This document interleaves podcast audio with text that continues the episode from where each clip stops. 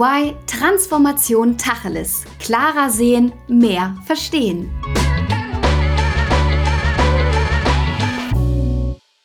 Hallo und herzlich willkommen zu einer neuen Folge von EY Transformation Tacheles aus der Reihe EY Meets Allianz MTV Stuttgart.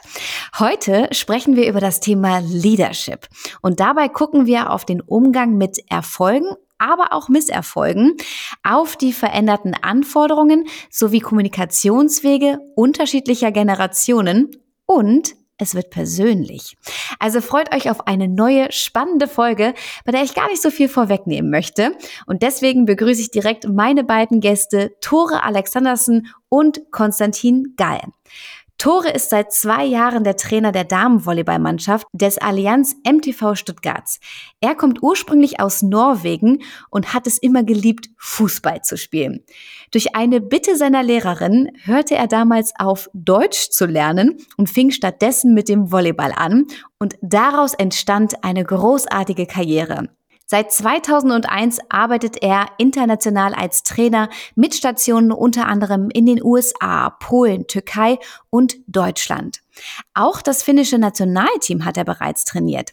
Und auch wenn er damals aufgehört hat, Deutsch zu lernen, so spricht er es inzwischen fließend. Ja, everything happens for a reason, oder Tore? Ich probiere so gut wie möglich. Wenn man einen Podcast auf Deutsch machen kann, dann ist das fließend. Dann begrüße ich noch Konstantin. Er ist Leiter des Strategy und Transaction Teams in Europe West bei EY. Seit 20 Jahren ist er bereits bei EY tätig und hat über die Jahre die Veränderungen der Generationen wahrgenommen. Er sagt, dass es in der Beratung eine besondere Herausforderung sei, die Unternehmenskultur aufrechtzuerhalten, da es in der Beratung ja völlig normal ist, alle drei Jahre ein komplett neues Team zu führen. Konstantin hat aber nicht nur Leadership-Erfahrung im Business-Kontext, sondern ist früher erfolgreich im Herrenachter gerudert. Und bei diesem Sport kommt es ja auf blindes Vertrauen und 100%ige Synchronität an. Hi Konstantin. Ich grüße dich, Alisa. Ja, und ich heiße Alissa Stein und freue mich auf ein interessantes Gespräch über das Thema Leadership. Und bevor wir jetzt gleich anfangen und ihr eure Erfahrungen teilt, noch der Hinweis an unsere Zuhörerinnen und Zuhörer. Es lohnt sich auch dieses Mal wieder bis zum Ende zuzuhören, denn wir haben wie immer ein kleines Gewinnspiel am Ende unserer Episode. Jetzt wollen wir aber Tacheles reden und direkt einsteigen. Tore, worauf kommt es denn im Sport beim Thema Leadership an, damit auch ein Team erfolgreich ist? Ich glaube, dass das Wichtige im Sport, weil wir sehen uns fast jeden Tag, zweimal pro Tag, äh, brauchen viele Stunden zusammen. So, ich glaube, dass äh, Respekt füreinander ist sehr wichtig und auch äh, Vertrauen. Zwei große Themen und Wörter, nicht so einfach immer, aber man muss immer versuchen, diese durch äh, Kommunikation zu lösen. Aber ab und zu, man muss auch ganz einfach die Leute fordern und sagen, dass okay, es geht nicht nur um Kommunikation, es geht auch um, wie die Einzelperson das annimmt und diese Dinge selbst auch nutzt. Mhm. Und Konstantin, was würdest du sagen? Wie kann man das in den Business-Kontext übersetzen? Ich glaube, da gibt es keinen großen Unterschied. Du wirst im Business-Kontext das Thema Transparenz, Kommunikation, Respekt ähm, voreinander ist, glaube ich, heute mehr denn je relevant. Ähnlich wie es Tore gesagt hat. Also das Team bei ihm ist unterschiedliche äh, Provenienzen kultureller Natur, altersmäßig, geschlechtsmäßig bei ihm nur noch etwas eindimensional. Da sind wir etwas ähm, bunter unterwegs im Business-Kontext. Aber auch das ist eine Dimension, die, glaube ich, heutzutage eine Bedeutung hat, die wir vor vier, fünf Jahren noch nicht gesehen haben. Also deswegen dieses ganze Thema wieso machst du etwas, ähm, wieso glaubst du, dass es zum Wohl aller ist und dann die unterschiedlichen Stakeholder ähm, auf dieser Reise mitzunehmen. Ich glaube, das ist einfach die Herausforderung, die du heute hast. Also früher hast du Ergebnisse kommuniziert, heute musst du über den Prozess und wirklich den Prozess auch mit all seinen Verästelungen, ja, durch die du wanderst, um am Schluss zu einer Entscheidung zu kommen, die Leute mitnehmen. Dann kriegst du Buy und ansonsten hast du kein Leadership. Mhm. Du hast es gerade schon gesagt, also es kommt auf jeden Fall auf die unterschiedlichen Stakeholder auch an, auf die wir ja gleich auch nochmal detailliert eingehen wollen. Aber was würdet ihr sagen, dadurch, dass es eben so viele verschiedene Stakeholder gibt, welche Soft Skills sind denn als Leader heutzutage essentiell? Die Dinge hat sich ganz groß geändert. Äh, die letzte, ich muss sagen, nur zehn Jahren, vielleicht weniger. Wenn ich denke zurück auf meine erste Zeit als Trainer, war ich viel härter. Der, der Spielerin war auch viel, auch härter in, in ihrer, was ist eine Einstellung. Man könnte viel mehr fordern. Heute ähm, brauchen die Spielerin viel mehr Feedback, viel mehr Kommunikation, viel mehr was ist, Aufmerksamkeit. Und ja, das ist gut. Also wirklich als Leader auch, dass man natürlich ein bisschen besser zuhören sollte, aber das Ziel auch nicht aus den Augen verliert. Konstantin, was würdest du denn sagen, was sind die essentiellen Soft Skills von Leadern heutzutage? Ich glaube, bei uns ist es etwas breiter. Du hast dadurch, dass wir eine relativ heterogene Mitarbeiterschaft inzwischen haben, heute die Generation anguckst, am oberen Ende haben wir die letzten Babyboomers, am unteren Ende haben die Snowflakes. Und die haben schon sehr unterschiedliche Charakteristika. Also wie wird Information aufgenommen? Wie wird, ist es eine Hohlschuld, etwas zu haben oder ist es eine Bringschuld? Wie werden Incentives gesetzt? Die sind ähm, auch relativ unterschiedlich gelagert. Also bei den einen traditionell KPIs monetär, bei Jüngeren heute eher auch, ähm, was ist mein Purpose, was, was tue ich für die ganze Welt ähm, bringen. Und ich glaube, was du als Führungsperson heute hinbekommen musst, ist diese Offenheit zu bewahren. Also, dass du nicht sagst, okay, ich habe jetzt immer schon diese fünf Schubladen gehabt und ähm, in eine dieser Schubladen muss ich jetzt meine Themen reinpressen, sondern wie es Tore gesagt hat, man muss ähm, einen offenen Dialog haben, der in beide Richtungen geht. Und ich glaube, zu dem Zeitpunkt, wo dann alle Argumente und Viewpoints ausgetauscht sind, dann kommt irgendwann der Punkt, wo du auch eine Entscheidung triffst und die wird dann wie so häufig im Leben, vielleicht nicht allen zu 100 Prozent schmecken, aber das ist dann eben auch Führung. Aber ich glaube, du musst heute holistischer Themen beleuchten und dir auch Leute suchen, die komplementär zu dir sind, die dir genau diesen bunten Blumenstrauß an Blickpunkten und Aspekten bringen und dann musst du das quasi zu einer Synopse zusammenführen und am Schluss dann hoffentlich die richtigen Entscheidungen treffen und dann auch dann entsprechend kommunizieren. Und das ist, was ich meinte vorhin, du musst die Leute über diese gesamte Reise mitnehmen, weil dann verstehen sie zumindest auch, wieso du vielleicht jetzt anders entschieden hast, als es ihre Präferenz gewesen wären, aber können es dann auch mittragen, weil das ist am Ende des Tages auch Leadership. Du musst, ich glaube, heute mehr denn je kommunizieren und zwar kommunizieren auf eine Art und Weise, dass es auch ankommt. Also heute in, in der Zeit von Social Media ja, ist halt eine Hashtag-Heading ungefähr das, was die Leute sich zu Gemüte führen, wenn du den vier Seiten DIN A4 machst lesen Sie es nicht. Würdet ihr sagen, es hat sich wirklich richtig gravierend geändert, auch im Vergleich zu euren beruflichen Anfängen? Ein kurzes Ja. Sehr gut. Ganz klar. Konstantin, du hattest ja eben gerade auch die Unterschiede der Generation angesprochen. Übrigens, Snowflake, den Begriff kannte ich noch gar nicht. Was hast du denn da festgestellt? Was gibt es denn da auch hinsichtlich der Kommunikation zu beachten? Ich glaube, die, die älteren Generationen und Tore, ich glaube, das ist auch, was du ähm, gerade meintest, da zähle ich auch mich selbst dazu. Wir waren einfach, es gab gewisse Hierarchien, es gab gewisse äh, Kommunikationsstile, die sehr top-down, sehr eben Ergebnis. Also das ist ja nun euer neuer Nordstern und ihr seid bitte alle this marching direction. Und wir haben das relativ stark akzeptiert und nicht so hinterfragt, weil einfach die Welt, glaube ich, damals eine einfachere war. Heute ist die ist eben anders und wie gesagt, du, du musst bei vielen Dingen, wenn du von A nach B möchtest, tust du es nicht mehr ex cathedra ja, entscheiden, sondern du machst wirklich hier mal Soundings, da mal Polling, hier ein entsprechendes Sparing Board, wo du dir einfach die Aspekte geben lässt, wo du unterschiedliche Optionen ähm, auch aufzeichnest und das ist eher ein kollaboratives und dadurch auch verbunden die Kommunikation, ja, Zusammenarbeiten und Leadership, als es eben früher war, was glaube ich deutlich eher eben hierarchisch und in klassischen Rollenverständnissen und auch Rollenbeschreibung war. Und deswegen bist du eigentlich in einer Dauerkommunikation und die Kunst dieser Dauerkommunikation ist nun die richtige Trägerfrequenz und die richtige Kadenz zu finden, weil wenn du zu wenig kommunizierst, hast du ein Problem, wenn du zu viel kommunizierst genauso, weil dann hast du TMI, was dann auch keiner braucht. Also das ist, glaube ich, für uns und ehrlicherweise, wenn wir unsere Leadership Meetings haben, ich würde sagen, ein Drittel der Zeit geht jedes Mal um das Thema Kommunikation, weil wir sagen, irgendwie erreichen wir doch nicht alle oder hier war irgendwas misleading etc. Also es ist wirklich ein Dreh- und Angelpunkt geworden und eben auch diese multiplen Kanäle. Ältere Kollegen schätzen es sehr, im One-to-One oder One-to-Few direkt Kommunikation, also live und in person zu haben. Junge Kollegen sind da viel digitaler ähm, und also auch, auch, da, du brauchst wirklich unterschiedlichste Kanäle und zum Teil auch etwas unterschiedlich konnotierte Fassungen einer Geschichte oder einer Wahrheit, dass sie jeweils bei deinen Stakeholdern verfängt. Du hast gerade gesagt, dann hat man TMI. Was genau meinst du damit? Too much information. Ja, okay. Okay, jetzt ähm, haben wir schon auch das Thema mit den internationalen Teams gehabt. Da habt ihr beide Erfahrung, ihr erlebt es tagtäglich. Wie gelingt denn die Führung und Kommunikation hier eurer Erfahrung nach am besten? Ich glaube, was du einfach im ersten Schritt machen musst, du musst dir bewusst machen, wie unterschiedliche Kulturen funktionieren. Also wenn man sich Frankreich anguckt, die haben noch sehr traditionelle Vorstellungen ähm, über Kommunikation, Hierarchie, Rollen und deren Bedeutung. Andere Länder, ähm, die Niederlande beispielsweise, sind da deutlich flacher. Ja, also da, da werden die Themen mehr ja, fact-based und issue-based diskutiert, als jetzt bist du ähm, der Chef oder der Unterchef und dergleichen. Und dann auch die Thematik der Art der Transparenz, ähm, wie du kommunizierst. Also es gibt ja unterschiedliche Kulturen und der Herr Hofstädte hat ja wunderbare große Studien dazu gemacht, ja, ähm, Intercultural Differences. Die einen tun halt sehr direkt, da zählen wahrscheinlich die Deutschen und die Holländer ganz weit vorne mit dazu.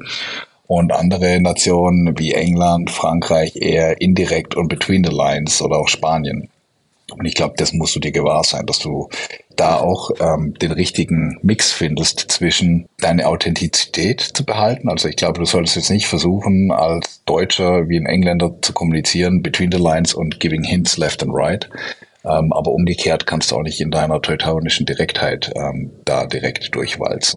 Das ist die hohe Kunst, dann wirklich im internationalen Kontext die Balance zu finden, dir treu zu bleiben. Das auch das Messaging, was Tore gesagt hat, mit diesem Vertrauen und Respekt, das wird ja auch nur so wahrgenommen, wenn du es wirklich in deiner dir ähm, authentischen oder eigenen Art rüberbringst, aber es eben feintunst, dass es beim Empfänger entsprechend ähm, ankommt. Und was ich gelernt habe, ist, gerade wenn du im internationalen Kontext unterwegs bist, kannst du eigentlich am besten oder solltest nur eben wirklich persönlichen Gespräch, also Teams, Telefon, ähm, One-to-One-Meetings oder persönliche Meetings kommunizieren. Mails, insbesondere die ja dann meistens Englisch sind und die meisten Non-Natives sind, haben eine nicht unerhebliche ähm, Gefahr, dann in deinem eigenen Kontext interpretiert zu werden. Und da hat man dann zum Teil ähm, die ja, schönsten Stilblüten. Also von daher, talk to each other. Ganz wichtiger Punkt. Jetzt haben wir natürlich ganz viel über das Thema so der unterschiedlichen ähm, Kulturen, Altersstufen etc. gesprochen. Wie ist es aber mit dem Thema, was macht man mal auch bei Misserfolgen? Es ist ja nicht immer alles schön, weder im Sport noch auch im Business. Es gibt Erfolge, es gibt aber auch genauso Misserfolge. Was ist da so ja euer Tipp auch an andere Lieder, wie man damit am besten umgeht? Ja, von Sport ist es, man hat diese sag, Quota, man äh, gewinnt und oder man lernt. Das ist äh, Sachen. Man, man kann im Sport nie immer gewinnen. Das ist komplett unmöglich. Und wie man das umgeht, wie man miteinander umgeht, wann man gewinnt und auch wann man verliert, ist sehr, sehr wichtig. Aber auch dort ist es dann wichtig, dass man in dieser Situation macht viele Dinge, wo die Spielerin hat dieses Gefühl auf Erfolg. Ja. Dass man im Training macht Dinge, oh, das geht gut. Das, das ist die einzige Dinge, man kann diese Selbstvertrauen aufbauen, weil ähm, bei Misserfolg ist, äh, hat nie deine Fähigkeiten sich geändert, ist nur deine Selbstvertrauen auf deine Fähigkeiten hat sich geändert. Konstantin, bei euch, also gerade jetzt auch mal so in schwierigen Zeiten, in Veränderungen, was ist da dein, dein Rezept für Leadership?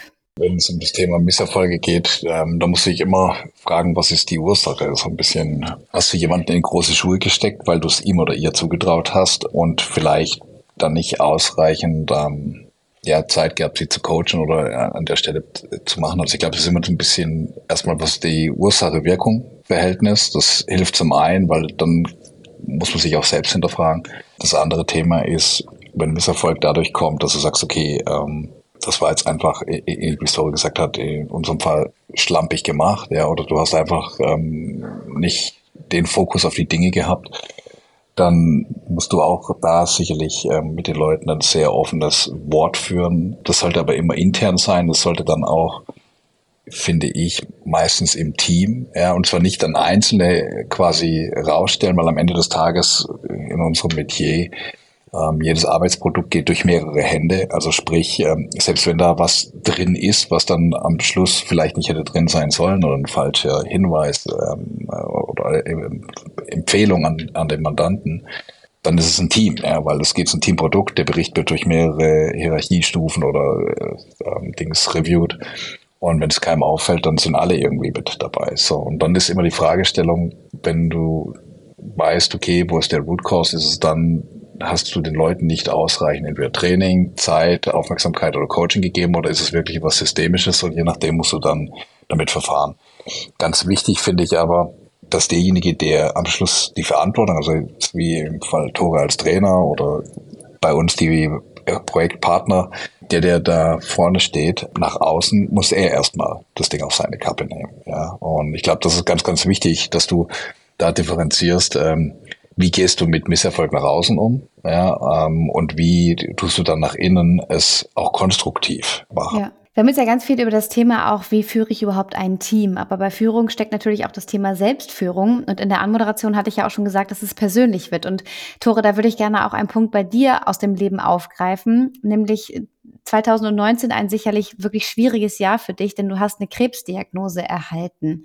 Wie bist du da selber persönlich mit umgegangen? Ja, es war in 2020. Ja, selbstverständlich ist, es war sehr schwierig. Mein Leben hat sich ganz äh, viel geändert nach einem fünf Minuten Gespräch mit einem äh, Arzt im Türkei, das hat kein, könnte kein Englisch reden, gar nichts.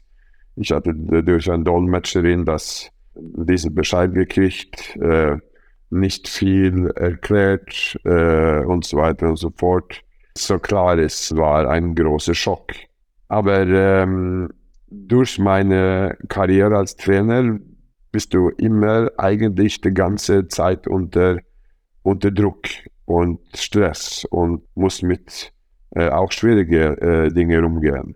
So, ich habe versucht, so schnell wie möglich diese, was ich sage, das im Griff zu kriegen und sagen, das okay, ich, das ist meine Situation jetzt. Äh, jetzt muss ich äh, mit diesen Dingen umgehen und ich versuche ganz einfach mein äh, normales Leben zu leben. Wow. Weil es hilft nicht mich oder meine Familie oder meine Mannschaft oder so, wann, wann ich äh, laufe herum und äh, suche für Mitleid oder, äh, oder so. Ja, bis heutige Tag habe ich das versucht. Klar, es gibt äh, bessere Zeiten, schlechtere Zeiten, weil das ist auch eine sehr schwierige Krankheit. Aber ähm, ja, solange ich bin hier und solange ich habe die Möglichkeit, dann möchte ich ganz einfach alles tun. Das alles ist ganz, ganz normal. Aber klar, es gibt einige Checkups, es gibt einige äh, Dinge, ich muss tun. Aber die Mannschaft weiß Bescheid und äh, soweit hat alles ganz äh, okay funktioniert. Also finde ich so stark und das finde ich auch vor allem echt bewundernswert, dass wir auch hier darüber sprechen dürfen, weil das bedeutet ja auch wirklich, dass du da einen offenen Umgang mit pflegst und auch als Leader ist man ja immer noch ein Individuum, hat natürlich auch so seine eigenen Themen. Ähm, von daher wünschen wir dir natürlich da nur das aller, aller, allerbeste und vor allem ganz viel Gesundheit und danke, dass du da auch drüber gesprochen hast. Danke, danke, danke. Konstantin, welche Rolle spielt bei dir das Thema Selbstführung? Es ist, glaube ich, in der Natur der Sache, dass du an der Stelle sehr viel an dir selbst arbeiten musst. Also ich, ich glaube nach wie vor daran, dass Role Modeling eine der besten Art und Weisen des Führens ist. Also sprich, also die Verhaltensweisen, die du von deinen Kollegen und Kolleginnen und deinen ja, Freunden im Arbeitsumfeld erwartest, auch vorleben.